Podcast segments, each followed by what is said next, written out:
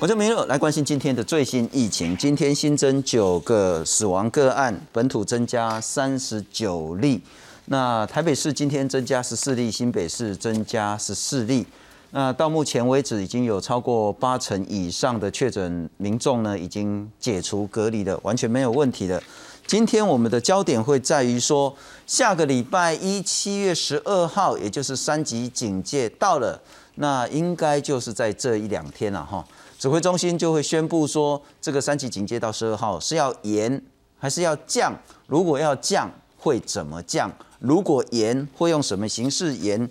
今天我们会特别邀请陈秀熙陈老师来跟我们谈一谈。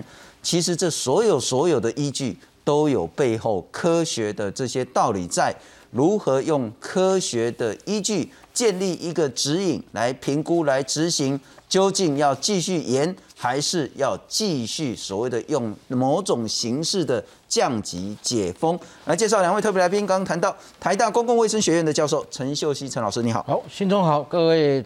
听众朋友，大家好！不过也真的非常感谢陈老师，还有其他非常重要的学者、医师来宾，这一阵子呢，用非常非常严谨、专业的态度，提供我们非常重要的观念跟资讯。也非常感谢前台大感染科的主治医师林世碧林医师，你好。听众好，各位观众大家好。不过我们今天先来看看，包括今天的疫情，那特别是指挥中心的医疗小组召集人张尚存教授，也针对前两天。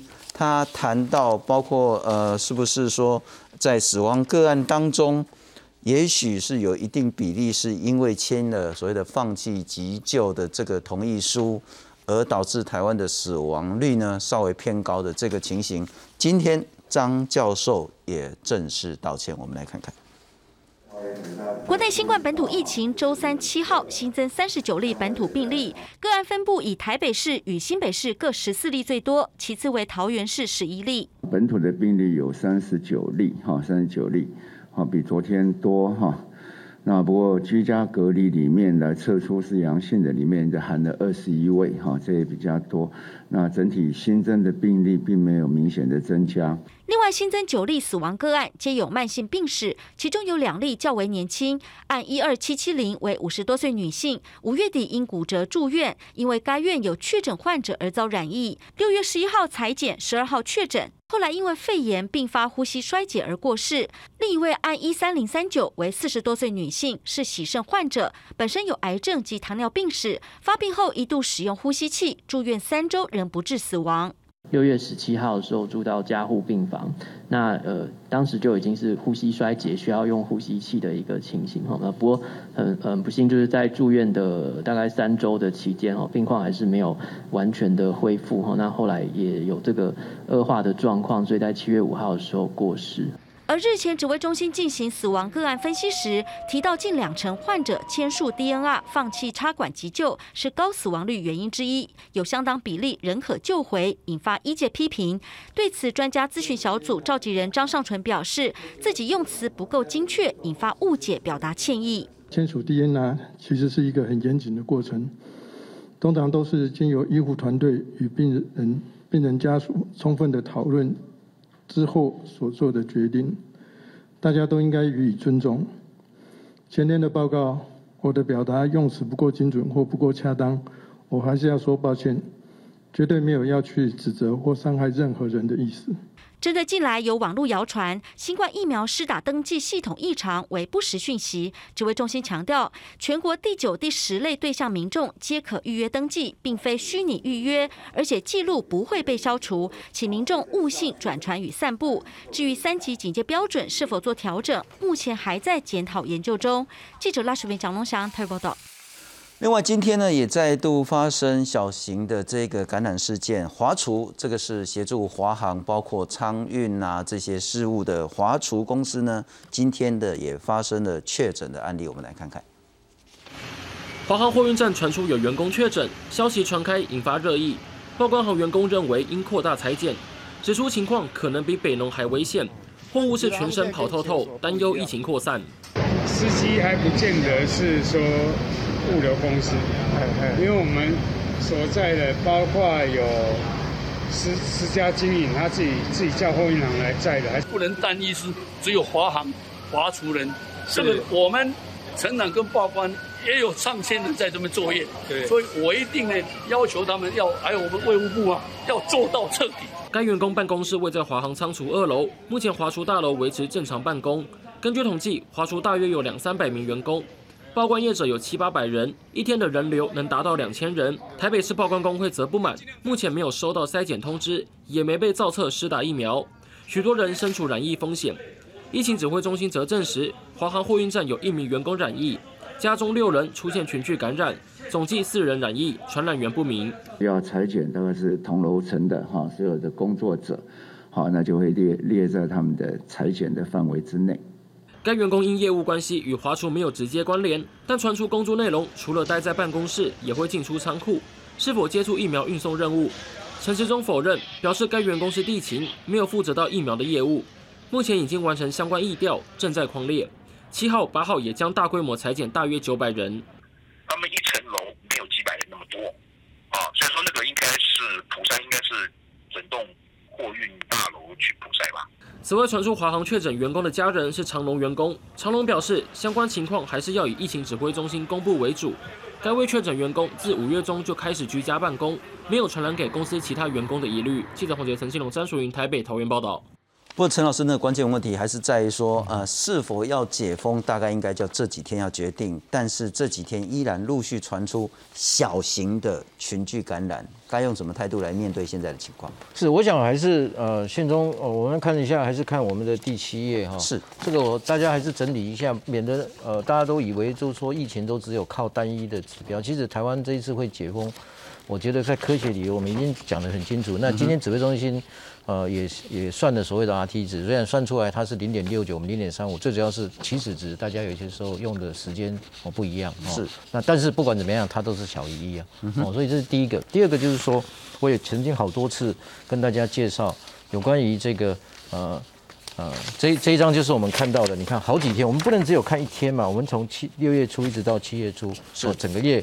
那么它解封指数基本呃那个 RT 值其实上都在一以下哦。那其实疫情事实际上是呃有这样的控制。就整体而言，因为我们是谈整个台湾的解解封嘛。是。那我上次也是一直跟大家讲，很多人在问这个，那每个人都把解封指数想成是 RT 值，其实不是，因为解封指数下面分母有一个很重要的康复人数。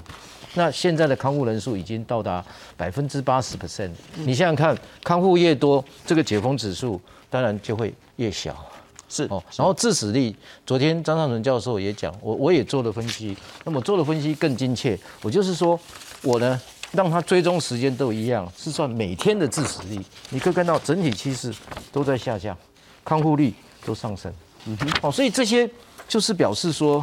其实大家都有认真算，指挥中心也算了哦这些数字，所以前面这这个疫情上面整体有点控制。那大家现在关心的就是这个 VOC Delta 病毒进来有没有跨县市？今天我们看到我们的南部我们也控制住了，我们的王必胜指挥官开了跟屏东县的县政府合作之下，也把 Delta 病毒阻把它阻截。哦，是这个就不是就是情绪感染之后能够阻绝变成社区流行嘛？靠的是什么？靠的就是 NPI 跟快跟我们的筛检策略的快速以及隔离之后，然后做检疫。好，那同样的，在北龙，这些都是属于我第五点的，就是筛检检测控制小情绪感染人数，来防止它变成大社区流行。我我们真的也不能说今天，所以我们现在一直在问说，我们到底我们要要做到什么样的一个个案才能够？呃，来做这个解封是哦，这个其实第五点是非常重要，嗯但是我们也不要忘掉第六点，我们的疫苗注射率一到六类，上一次我也跟大家讲，已经到七十五 percent，其中最重要是七十五岁，上次。来，呃，信聪这个节目那个时候只有三十五 percent，现在已经又升到五十三 percent，七十五岁以上。是。哦，所以所以那整体人一到六类打了七十五。percent，我我觉得这在风险分成高的里面已经是非常高的。那最后当然就是口罩这些原因了。哦，那那现在问题就是说这第五个原因，我们已经有策略了，那指挥中心也宣布了四大筛检策略，不是叫你要做普筛，而是要做精准的这样的筛检。有接触者你就去做，那你可以运用很多种方法，只是这个方法在地方政府跟中央现在正在协调不同的方法。比方讲，用我们王必胜这呃这个常常开的这个前进指挥中心来控制。大规模的比较大规模一种情境，或者是说你跟快筛来以后来阻截这个情境，因为我们以后等一下我们谈到的解封，解封完也不是说今天检测都不要做哦。那我们现在只是问一个问题，我们到底我们要降到大家人民可以接受的，这个已经就是不是完全是科学的。了解了解，那我一个一个来请教陈老师了哈。您列了七点，说是否我们在七月十二号之后可以解封的科学依据？第一个依据 Rt 值就是一个人被感染了会传给几个人，是否已经连续一个月降到一以下？目前达达成了。对啊，今天的或是这一两天的 Rt 值是多少？零点零点三五，零点三五。对，所以其实 Rt 值呢，现在我们是非常成功的控下来。对，第二个，我们的致死率。每天的致死率是不是下降？是，以及每天的康复率是不是明显的增加？是，这个也达成了，也达成。第三个，Delta 病毒确实先前在屏东呃那个地方呃帮疗帮刷黑的所在，确实有十多个人感染了。可是呢，也就是这十多个没有再拖出去，包括地区，包括人也都没有再拓出去。那所以 Delta 病毒呢也没有跨县市的群聚感染的问题出现，第三个也达标了，第四个其实在这两个礼拜也做了，就是入境之后要三次的检测，强化边境防疫。这单做该有搞。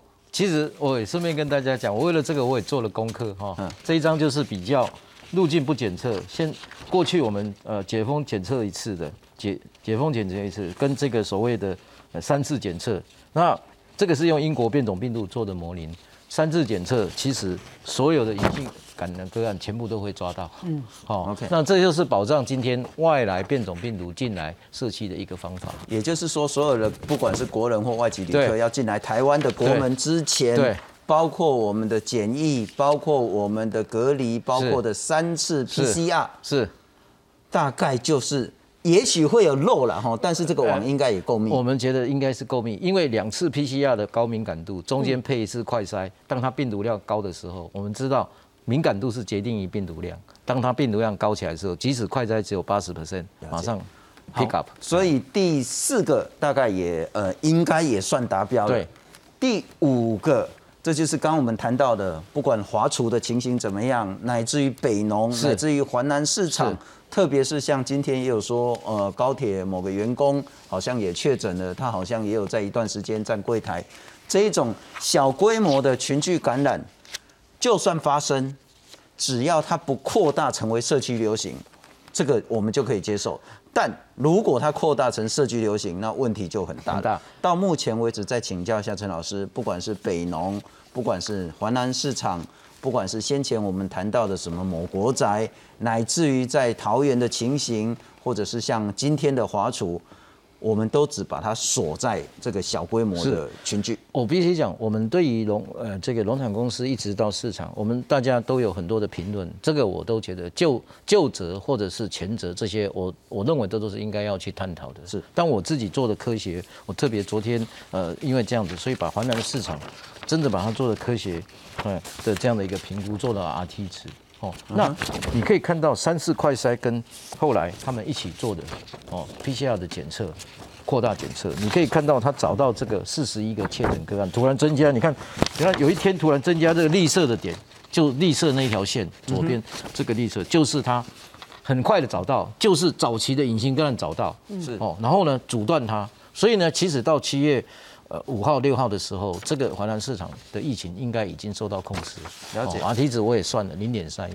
所以你认为华南市场这个对，在目前只要没有再有新进的隐性感染源进去，这个感染源所传就就科学来讲，绝对不会说没事了。但是呢，现在很显然是有控制住，有控制住。所以大家虽然对对于前面的这些，呃，什么时候做筛检这些，这个。啊，我不在这个地方做评论，因为这些都是大家最近的话题。但是我的意思就是说，在这个地方我们看到他控制。如果今天他没有跟中央一起，就是说讨论这个扩扩大快筛，没有找到这是是这样四十亿个，那么这个感染会延到八月。不过陈老师，我问较清楚的哈，你照你这张图，一个七月二号，这不是够足管的吗？那个是累积的，那个是累积个案，是为了证明那个模式是对的。所以说感染数应该看左边，对，看左边。那绿色的就是我们观察到的啊，那蓝色的就是我们一直，如果我们没有用筛检方法，它就会一直延续。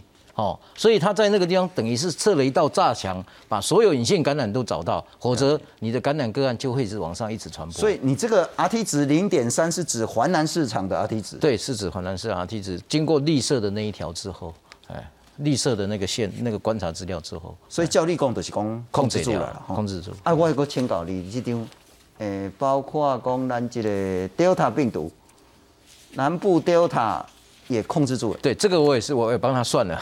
我帮他算整个整个这个呃，他的整个世代哦，到最后产生的这样的个案，Rt 值也控制住，是哎，所以目前来讲，没有跨县市的情绪感染，也没有这样的的这样的一个呃，在社区继续扩散。OK，所以第一个问题就是说，就目前这七八项的科学指标，我们在七月十二号其实是可以解封的，是，只是怎么解封，待会再来好好讨论。我再请教一下林医师，换句话说。当然，我们现在陆陆续续都还会有那种零星一个、两个、三个、五个的这一种小型规模群聚，但不足以威胁到台湾整个国家的安全。因为我我发现这几天的新闻，大家还是各县市首长或是在评论事情的时候，都还是把清零挂在嘴边。可是我觉得就是要看我们的目标是什么。对，因为现在你看，今天又桃园又有。一点点嘛，吼，我觉得这种一点点的星星之火，可是假如我们把检测量也弄起来，而且大家现在警觉性很高，可以很快就把它扑灭的话，那那其实我们是可以这样子继续走下去的。嗯哼，好，那就是防疫也重视，可是经济也也要生活也要过。是，那像秀熙老师看的这些案例，一个一个很精彩的分析，哦，我们只要动作够快，框列的够快。其实都可以成功的把它阻断，所以我觉得不用执着于，哎呀，一定要清零，哪里？一定要什么对，一定要看到零加零加十四天，我们才要我觉得那个有点不切实际，因为那是去年五六月的做法，是。那时候是完全是境外一路，然后到你就完全的意调非常精准，每一例都完全没有漏掉，框的清清楚楚，是。那时候可以这样做，可是我觉得现在。应该可以继续走下去了，同时疫苗也是继续打上来，我们看得到未来光明的未来在哪里。不过这可能要再讲的更精准一点，我们在谈所谓的解封降级，指的是人民在疫情下受到限制，要回到某种形式的正常生活。嗯，但解封降级不代表防疫的松懈。当然，如果各个市场要去清零，当然是一件好事，而且值得鼓励，而且必须要做的事情。但昨天何美祥何老师也谈到，所谓的社区内的降级跟国门边境的控管这是两回事。边境控管一定要很严，但国内的这些事物呢，人跟人之间必须要回到某种形式，我们维持基本的经济生活、正常社交。否则呢，真的很多人要么就穷死，要么就他说的胖死，然后这在家里真的也没办法做运动。那我们来看看现在呢，台北市刚刚谈到三个市场的情形，那现在还是要努力，市场能不能维持住清零的状况？北农和华南市场爆发群聚感染，中央和地方设立联合前进指挥所防堵疫情。七号上午，台北市长柯文哲、副市长黄珊珊前往万大指挥所，和指挥官王必胜共同开会讨论北农和华南市场的防疫工作。华南市场五号复市后，将在八号实施第二次大规模 PCR 筛检，北农也将在九号施行 PCR 筛检。七月八号开始，环南市场的大规模三千三百人的筛检。那北农的部分也会针对蔬菜区的摊位的摊商们、承销人们，他们做呃进就是部分的人数的筛检，就大概一千四百人。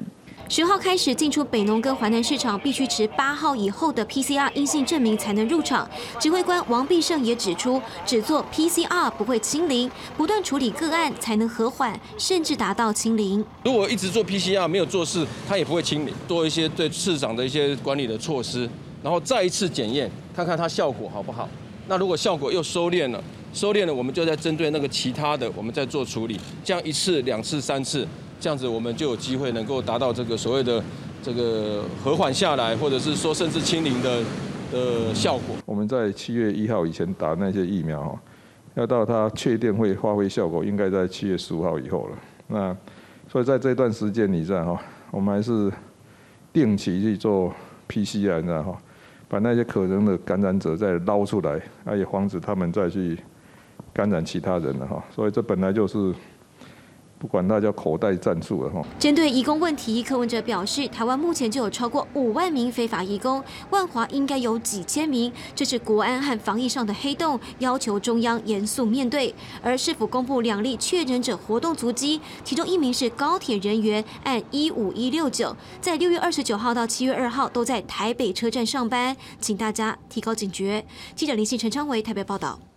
哦，陈老师一定很多人在问你说啊，是不是一定要到零？我们才可以解封，或是解封之后一定要到零才能继续封、继续解。是，我我认为刚才施必医师的那个点非常重要，就是说，如果因为你知道我们的经济跟我们的 NPI 要清零，NPI 要锁到非常高。是，那国外现在也没有一个国家，你看越南今天也破功哦，它守得很好。那纽西兰今天你看到，其实它有在上去。哦，所以，所以面对这个变种病毒，我们一定要有一个共同的共识，就是我们如何把疫情控制到我们人民可以接受的，真的它的这个期望范围在哪里？哦，那我讲一个数字，如果我们每天都可以控制到三十以下，假设这样，或者是每天控制在五十以下，所以每一个人民，所以今天我就喊出说，如果今天台湾是一个合合在一起的政党，每一个政党都应该表示。他觉得七月十十二号是不是应该有微解封的动作？是，这就是人民的期望，因为民意代表也都一样，或者是学者都一样，他代表的就是人民。哦，所以势必讲的一点很重要，就是说，我们当然希望清零，可是这件事情在目前全世界是几乎是不可能达到，特别对于变种病毒来讲，所以我们最重要就是要保护民众不要被这疫情波及，而且很重要的。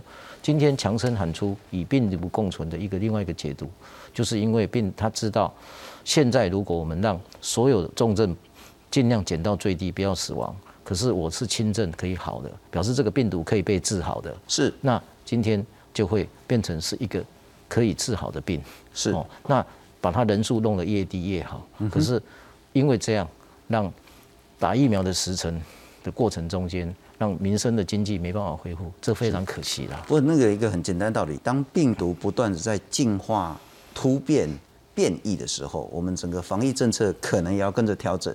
以前追求的是清零，但是现在如果还用以前那一套的话，恐怕呢，病毒没打死我们，我们就自己先打死自己。但我们先来看看了哈，也许我们接下来就一个一个来谈所谓的呃技术性的、科学性的，在如何去思考。不同的形式的解封，它的风险如何？NPI 我们能不能做到安全控管？先来谈谈大家最在意的，餐厅可不可以叫微解封？说实在，因为餐厅禁止内用这件事情呢，会造成很大很大的冲击。那很多的店，其实你说外带，一都不在掉外带嘛，哈。譬如工会上面这个比较好的高级的餐厅，或者是什么那个快炒的，这个呢不太容易。那有的话量也少。那因此，陈时中部长说，如果了哈，这都是如果十二号开放内用的话，会有严格的要求，包括说这个隔板都要贴出来，包括你就不能做那么密呢，啊，甚至包括说那种常常聚餐那种合菜桌菜，是不是要考虑先禁？那不可以共用餐具，然后呢要十连制量体温消毒，如果你做不到，拜托你就外带就好。柯市长说，群聚吃饭最危险。如果要解封的话呢，吃饭的放最后，不吃饭的优先解。那陈老师，你谈到说呢，其实这中间有很多可以执行的东西，像是环境清消、通风、人数减半、降低密集接触。那国外的经验也可以说，哎，你有阴性的话，你才能该在餐厅里面吃。开放某种形式的餐厅内用可行吗？我觉得其实可行哈，因为其实老实讲，这一张就是刚才我把它画成图了哦，所以，所以我们部长讲的这个事情其实非常合理嘛，就是我现在讲的这个完全一模一样，就是只是图中间有隔板，然后你五大策略就是刚才你提到的，就是就是就是员工轮流制嘛，这个其实就已经在降低所谓的这个呃大家的这个交互交互感染的机会，然后。保持员工轮。班的意思是什么？就是白班的就不要再混到夜班去礼拜一到礼拜五不要混到礼一拜六、定是这样。那礼拜天。接触越少，当然就是一定是减短他的这个铺路时间。哦，那再来就是说，提供户外用餐区，这个也很重要。如果你尽量可以这样做，因为在户外空气流通，对不对？所以你你可以有很多提供洗手区域，这个酒精维持手部清洁，保持空气流通，对不对？那口罩跟口罩当然跟社交距离，那人流一定要管制嘛。哦，所以这个就是刚才我觉得那个都非常合理。对餐厅而言，那餐厅如果做到，我还是可以讲一句话：我们如果他没有没有做到这些，就给他一个安心标志、安心防疫场所的标志。嗯，对不对就是说就是这样做。这个我们都是按照 SOP 在感控也是这样做的。我们这个跟感控学习就学习这个啊，同样道理哦啊。如果这个指引做出来，你都同意的，然后那个开放可以你这样内内用或者是户外区的内用的话，你又不好好做，违反包括人数的或者是社交距离的或者是其他规定的话，我得把你修起来，你就是不准在内用对。，而且你还还有，你知道，跟我们跟港控协议最好，就你要应变计划。万一你真的出现一个隐性感染、确诊个案，你如何配合当地的主管机关，很快的做所谓的接触者调查、围堵、疫调这些？就你要有应变计划，啊那所以就是实名你也不怕制在做后啊对，黑的与实名制，所以这些我认为在台湾现在目前可行，是哦，不会说今天不可行。那我提出的一个阴性是有一些国家确实他们会提出有所所谓的的所谓的阴性的这样的一个检测证明，因为这样子更保障。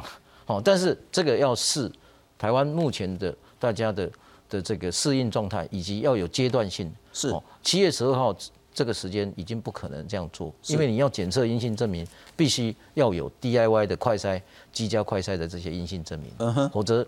因为它不像今天我们王必胜指挥官所开的那种所以前进指挥所大量的筛检，那是为了引起情绪感染。那你为了餐厅这个，哦，你去做这个呃这个检测，你需要有一段时间来规划。是是是哦，P PCR 的阴性可能在十二号以后先做不到了，因为其实量还不够。这个部分老老实讲是呃是有它的困难的存在。那我我最近有提了一个，我有在这个节目也稍微讲一下哈，就是说。其实还有一个东西是我们考量的，就是我们的大众运输系统。如果我们要解，我们要解封，请问我们大众运输系统现在我们整个以高铁为例啦，哦，但不是只有高铁，或者是高铁讲比较方便，就是说它大概会剩下二层、两层的这个游客的这样的一个旅客嘛。好、那请问他要不要提到五层或者四层？因为它就是一种解封的一个哦。那我所以，我曾经就为了这个，我就提出，那高铁如果提提提从两层到五层，增加三层，有没有可能高铁 替民众做检测阴性证明的免免费，把营运的量的利润放在这个检测里面提供？那么上高铁之后扫个 QR code。上去，然后整条高铁社交距离也维持，口罩还是戴着，不吃东西，又是检测阴性，这一这一部高铁就是安全的这个高铁高铁列车。然后高铁从二层从两层升到五层，是。那么政府也觉得你做得好，对不对？那民众检测免费，好，然后这一张检测证明还可以去餐厅，还可以去健身房，是好，所以这种这种这种东西，中央跟地方一起来合作，切的就是说如何得到这一块 DIY 证明的品质，是。哦，十连制到底这是不是你做的？这个我认为，如果从感控这边来学习我们的这些十连制，是。我觉得这做到不困难。这是一个重要思考方向啊。另外，其实也当然，因为 PCR 你还是要这个办官方才能做嘛，哈。但如果是自己弄的那种快筛，也许也有一点点参考的价值。还是要用我讲的就是现在，现在我讲的就是现在自己用的快筛，还是要官方来认证。OK，因为这就像我们做体检去考驾照一样，哦，即使阴性证明我要盖一个 DIY，那我不一定要医护人员做，因为医护人员做这个是么，所以我们只要有一个 DIY 证明，那我们当然是守住那种隐性感染者不要有太高的病毒量。那陈老师，我在这个东西是我们可以做的。您这一张很。重要的资讯是在于说，开放餐厅内用是有很多很多条件但书的。啊，如果做到哪些条件但书的话，它的发生率就会有什么样的变化？这可不可以跟我们解释一下？这个就是 这个就是外国人做的研究，他真的去看没有试戴口罩跟有试戴口罩，它的死亡率会不会下降？他会观察，然后评估它的发生率会不会下降。餐厅如果要求同那个顾客进出都戴口罩的话呢，发生率会降低百分之九十，死亡率会降低百分之这个是这个是我们的加码的期刊，呃，他们的评估。就算去餐厅，对。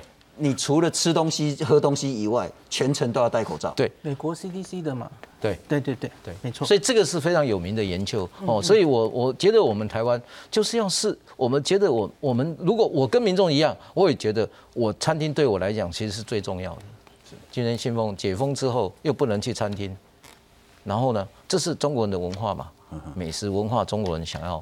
对不对？那中国人对这个，所以你，但是你需要有一，如果你真做了，你也需要去观察，它确实是不是。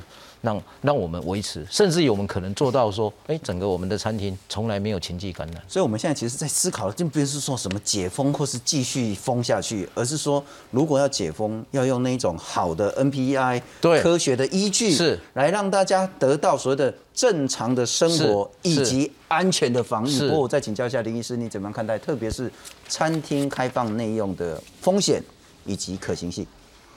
呃，像我最近也常跟大家分享。日本是怎么做的？哎，日本怎么做的？对，日本在第一次之后，它其实就是像陈老师刚刚说的，他们建立了各行各业的防疫指引。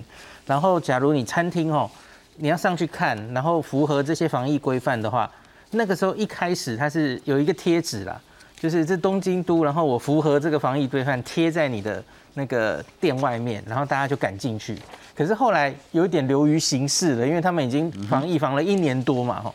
然后虽然这个守则吼很 很长，然后没人注意去看，注意去执行，所以在今年初开始，他们又一次感染又变高的时候，他们就强化了，他们变成有点可以线上学习，是 就是餐厅的你要去线上学习，而且还要答题，就跟我们医医护人员那种线上教育一样，你还要答题都答对了，他才给你这个证书，然后你可以贴在你的餐厅。对，我觉得这个我们可以学一下，就是他们有彻底做到政府要求的这些防疫的措施，发给一个安心餐厅的安心防疫好餐厅，没错，他这个胡编乱搞乱餐厅 就不要去吃，然后也不要给他来准时这样子。对对对，所以不只是餐厅，当然所有游乐场所什么都可以这样做啊。是是是，这是很重要的哈。不过我要再请教一下陈老师，刚我们谈的其实大家民众应该第一个是说，到底餐厅可不可以内用？可是同样的道理。那那些运动中心可不可以去游个泳、健个身、跑个步？是，包括说演唱会、音乐会、艺文表演活动，可不可以有人数控管？但至少你让他可以办啊，不然所有的艺文团体都准备哈苦哈哈拢瓦贝瑞呀。也包括说所谓的像人家那个有在投资的董事会、法说会，到底能不能办？那也包括说那种所谓的结婚呐。或者是不幸过世啊，公祭可不可以恢复？可不可以宴客啊？已经欠人家那么久的这个桌子，到底要不要还人家？等等的这些问题，您也做了每一个的这些分析。那我们先来看看，呃，陈秀熙陈老师今天也谈到，包括疫苗混打的可行性，以及各种形式的解封开放要如何遵守。新冠疫苗混合施打到底可不可行？是否有科学证据支持？台大公卫学院七号举行线上会议，公布西班牙近期医学期刊的研究报告，发现四百六十三位受试者混合施打 A Z 疫苗与 B N T 疫苗，经四周后，比施打两剂 A Z 疫苗保护力更佳。使用混打的这个效的这个疫苗。它所产生的这个免疫反应，也就是预期的临床保护能力，都优于两剂都是打 A Z。医师表示，A Z 疫苗与 B N T 疫苗混打后，受试者的血清 I G G 免疫反应及综合抗体浓度，比施打两剂同一品牌的疫苗的数值更好。另外，混打后十二周结果也将在近期公布。如果数据显示也是正向，未来疫苗混打的普及率会提高。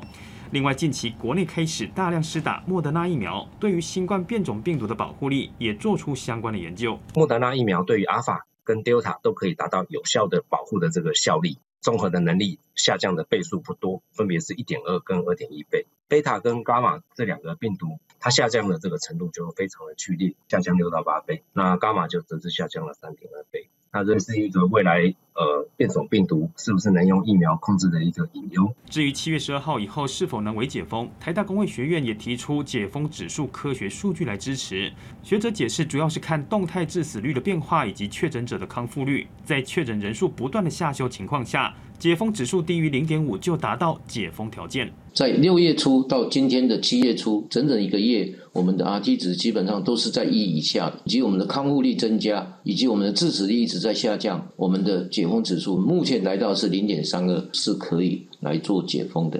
针对大型集会活动以及餐厅内用、戏院开放等，台大工卫学院也提出人数必须控管，并实施强制戴口罩，强调为解封后相关的防疫也不能松懈。记者洪立伟、谢奇文特别报道。不陈老师，我还是先请教你解封的这些风险跟控管，等会再来谈谈疫苗。我们来看看，您也做了一个不同形式的群聚，那感染传播的风险要如何判断？那其实有一个非常细的一个表格出来。是那包括您做的像是这个 KTV 唱歌，那 我不太清楚这个评估的风那个数字怎么看？其实我们 KTV 啦、展览啦、看电影啦、参加运动赛事或是去当观众等等的啦，听演唱会啦，这很多很多不同形式。是但这是开放与否的风险是。对，我们先回到这一章，就是前面的那一章。哦，其实我们在，如果我们大家，我刚才已经讲，决策还是要根据我们最高的决策指挥中心来做。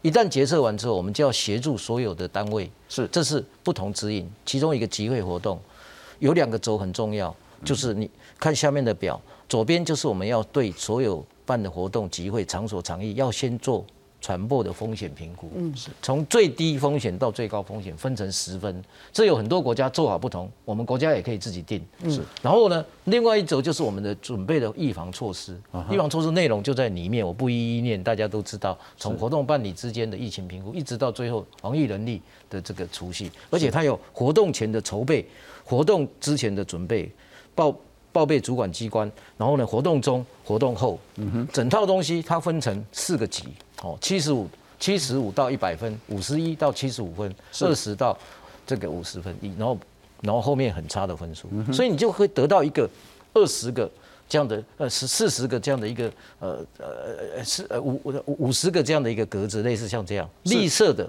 部分就是表示是非常安全的。我譬如说了哈，我随便讲，也许这边就是说做什么事情了哈。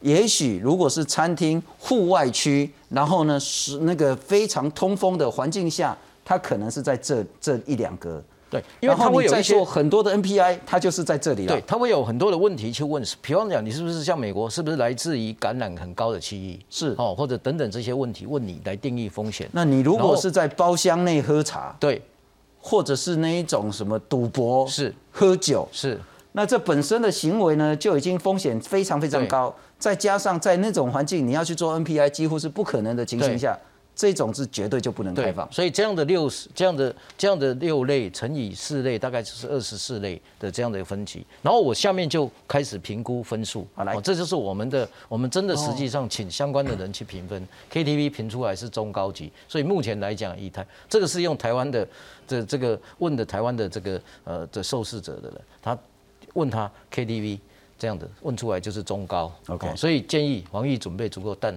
可加强，表示这个在微解封里面我们还是要考虑，是。哦然后再往下，因为它有两层分数，展览呃吹出来是中低展览我就自己看看画，看那个艺是啊所以你也可以理解，但是我觉得说他这个非常严谨，就是说他考虑很多条件，包括他准备充不充足，了解。哦比如说你的你的这些环境设施，你有没有通风，你有没有检视，这些都是我们要做是。的。往下。是。哦，展览电影院我们觉得中低还不错。哦。那但是人数要注意哦，我这个人数都已经减半过的，了解。或三分之一的，了解。哦往下。哎，电影院我听讲啊，电影院譬如讲，我呐已经感染病毒，啊，那哭哭哭，无注意用到迄个把手啊，是迄个椅子，后一个唔得掉啊。是没错，所以电影院一定要做社交距离啊，哦，这个一定，然后它的通风一定要够，哦，是。那你如果说人数已经呃有这个换场中间一定要做一些清消对所以这个我等一下讲有一个例子非常好的可以参考，说我们台湾有成功的例子，哦，来支持这个电影院。再往下我们把它走完，呃运动赛事也还不错，哦，中低，哦，这个运动赛事中低中低。哎，因为运动赛事是指运动员还是指观众？可这里面不能吃，这个我记得是不能吃东西，哦，是指观众哦，哦，观众，观众员，嘿，所以这个就是我们做的评估。当然，这会因为不同区域、不同场域来做的时候评估的分数，但是它这个是一套真正评估风险跟你的。如果开放观众去看什么中华职棒啊，或其他的运动赛事。最好不要吃东西。对，我们开放入场，不开放饮食。对，我我记得这个地方它有分成两个条件哦。这个我凭的这个东西是不开不开放吃东西的。开放吃东西，它有可能在一个位置，只能在那边地方投币，然后吃完完之后再回到座位上面。它有很多的不同的长意的规划。因为你要吃东西，你口罩就要拿下来嘛。对，拿下来。所以它会有一个独立区域让你去吃的，有点像呃饮金子这样子。嘿，是是是。哦，所以这个就是我告诉大家啊，这演唱会的就嗨，就对这个。这个演唱会我们评的也觉得还 OK 啊，演演唱会也 OK。对，但是演唱会是在指民众哦，前面那个在演唱的人，他一定要一定要是要做过检测，是工作人员都要做过那个演唱所检测，那要都要做检测，或者是打过疫苗。但是我们评的是观众这一边，嗯，哎不，因为观众不不唱歌啊，是哦，所以所以这个部分我想就是说，大概就是我我认为，呃，我们现在目前，呃，就是协助我们所有的可能，如果万一。如果有危机，如果已经要解封了，那这个我是觉得在后面一定要做。您刚谈到这个例子，可以谈电影院的部分。我我我为什么对台湾很有兴趣呢？你还记得游轮吗？有啊，台湾在全世界只有两艘游轮在疫情中，一个是德国，一个是台湾。台湾是第一艘。当时游轮，请问我上我我因为我曾经上去跟他们一起 work，协助他们建立工位措施，从这个社交距离标志。哦，到他的这个感控医那个医疗室的那些感控装置，哦，我进去，哦，协这个这个包括我们的这个急诊感控医师都有进去看，哦，所以我学到一点，当时他们说要检测船长，我说我们台湾低感染区，所以我们不一定要做检测，所以在那一头那一艘游游轮上面只有社交距离跟口罩，可是游轮经过这么久。有发生事情没有？里面也有电影院，它就是用社交距离，用用社交距离的这样的梅花座。是，那有一个条件，就是人数绝对不能超过二分之一，人数要少，对，一定要口罩要戴。那我们当时游轮从初期要求的更更严格，就是我刚开始让他上去只有三分之一，包括他的房间，包括他的这个。好，所以所以观光的地地点也是一样。其实观光地点你设检测不一定有用，是，但是你控制它的人数是最有用的。了解，因为你人数，所以我就也也也也希望祈求我们的民众能够拜托配合哦。因为如果没有情境感染，人数才会慢慢上升。是，好，如果人数感染，人数一定马上又会回到三级警戒下降。哦。所以，所以这些都是我觉得是政府跟民众要互相配合。是，这是陈老师所说的很重要。在指挥中心还没做决策之前呢，大家就是拿科学的依据说，哎，其实如果这样做的话，又安全又可以维持基本的这种人民的活动。但很重要是安全是比较重要的哈。是。但我要请教林医师的两点是说呢，啊，第一个这样的一个执行是否可以作为重要依据？第二个，Delta 病毒来势汹汹。我们待会来看看韩国的情形。可是韩国又有一个很特别的是，以色列有一批的疫苗快过期了。他说啊，五郎贝不？啊，结果韩国公话贝。而它的形式呢，不是也用不是用送的，而是用交换的。嗯，我这批疫苗先后你，然后等我以色列还缺的时候，然后你韩国有多的话呢，你还给我。这个形式可不可以台湾来参考？我们来看看。民众在操场旁排起队伍等待筛检。随着变种病毒在各国肆虐，南韩疫情也持续扩大。六号一天的确诊人数达到一千两百一十二人，是从一月四号以来首次超过单日千人确诊的记录，也是历来单日确诊的第二高纪录。确诊病例中有百货公司跟购物中心的群聚感染，光是首都首尔跟邻近地区的确诊比例就占了约百分之八十五，其中又以二十到三十九岁的族群确诊最多。우선20, 30대분들께요청드립니다 여러분들은 지금 현재 증상이 없더라도 가까운 선별 검사소에서 진단 검사를 받아주실 것을 요청드립니다.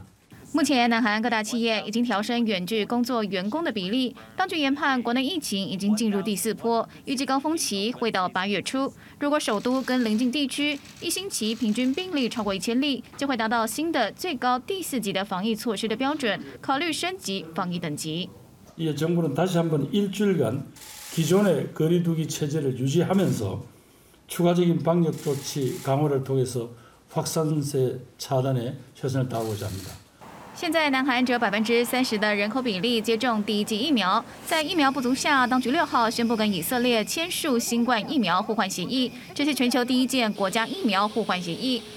而七十万剂在以色列制造的辉瑞疫苗，也在七号迅速送达南韩。届时，南韩要将在十月底前还给以色列相同的数量疫苗。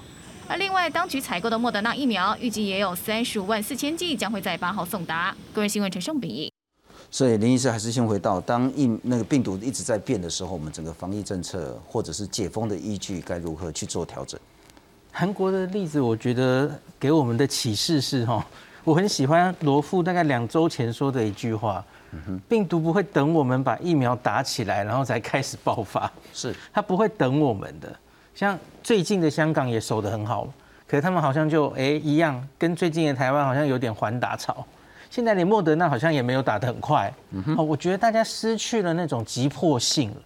你看韩国前一阵子也是守得很好，那他们其实打了半天也才三十，其实离真正的目标还有一段距离。是，那所以我觉得我们不能缓下来，我们的疫苗陆续来了，那可是我们要想着 Delta 要来了，韩国现在要面临 Delta 的的冲击，可是他们比较好的是，他们至少六十岁以上打得不错喽。好像是九成以上了吧？哦，是。虽然整体才三十，所以我们在面临下一波的时候，我们的老人家，我希望也能达到那么高。我觉得我们要想出一些方法，就是哎，现在又来很多 A Z，也许老人家会有什么疑虑？我觉得我们除了科学上的说明，可能要想一些。大家也看到这几个月国外有很多方法吧，比如彩券呐，然后送个甜甜圈呐，我觉得其实都可以啊，或者找一个。一个代言人，某个明星，呃，七八十岁了，诶，他说我打了，那怎么样？怎么样？我觉得可以想各式各样的方法。嗯哼，那当然也要往下打。老人家有疑虑，我们努力，可是也不要等了，我们就往下面下面的阶级再继续打下去。了解。那陈老师就有两个问题了哈，呃，现在是疫苗不够的问题，还是疫苗打的不够快的问题？还是这两个问题都从同时发生？如果是不够快，那我们是要用正品的方式拜托老人家赶快来打，还是说如果你有疑虑没关系，晚一点点，好笑人的新主啊呢？其实我们的疫苗不管怎么样，我们疫苗不够，是因为大家所期望的疫苗不够哦，所以你可能明显看到莫德纳打了之后，其实啊就一剂就打到十一天就打到十八万了。礼拜天就达到十八万所以不是不能，而且是说大家对于 Moderna 的这样的一个信心。我我是觉得说 A D 疫苗，因为我们过去也谈过很多次，对于高年的施打，我们事实上是需要去改善的。因为高年的我们也讲过好多次，因为那一波的这样的一个死亡造成缓打，而这些基本上它不一定跟疫苗的。因果关系是有相关的，可是这样的一个、这样的一个、呃、这样的一个呃的信息在流传之后，就很容易让疫 A E 的疫苗受到呃这这个所谓打折。是哦，那那我只是讲一点然后大家似乎可以考虑说，A D 疫苗或许它没有办法真的保护你感染发生真的，可是它确实会降低你的重症。是哦，对老人家而言，哦对所有人而言，其实你可以降低重症，哦，然后降低住院。降低死亡，其实是呃在守住新冠肺炎，特别是变种病毒的非常重要的一个原则。换句话讲，你看到所有的疫苗，任何一个疫苗，只要是住院重症，都几乎是百分之百的一个这样的防持，这是大家不太有争议。虽然对很多，所以站在这个观点，我们就要慢慢认识这个病毒。说如果如果它真的是在可控的范围里面，今天林律师一直讲的，我记得最很佩服，就是说它可控的范围里面，比如说五十个、三十个，可是它都是轻症。啊，它可以康复，哦，那大家是不是啊觉得让台湾的经济这样子慢慢复苏？那疫苗，那你这样子可以保持轻症，那你就打疫苗，好，那对于可能发生的不良反应，我们尽可能的做好配合医师的感控医师、胸腔科医师、小儿科医师这些，他的他的这样的一个临床上面评估的配合，哦，那我相信我们还会还是会把疫苗打回来。为什么？因为我们流感曾经创造最高纪录，可以达到八十到九十 percent 啊。是是，哦，所以我是觉得对施比医师刚才提的问，我会我会有信心，我还是对台湾的人民有信心。哎，我们可以学韩国一样，跟其他国家有多的用借的，之后再还就好了。对，还这个很聪明哈，他可能在借的中间刚好是那两季中间的间隔啊，所以所以所以我们当然可以借，但是借的台湾人民必须问一点，可大家可以可以这样做嘛？哦，所以这个就是呃，大家可以接受这样的做法。就借来了，大家还会嫌说，哎，这边贵底啊。对，所以如果说大家可以接受这种做法，其实也是一种外交的互相的交换，是合作，那这样也是达到达到。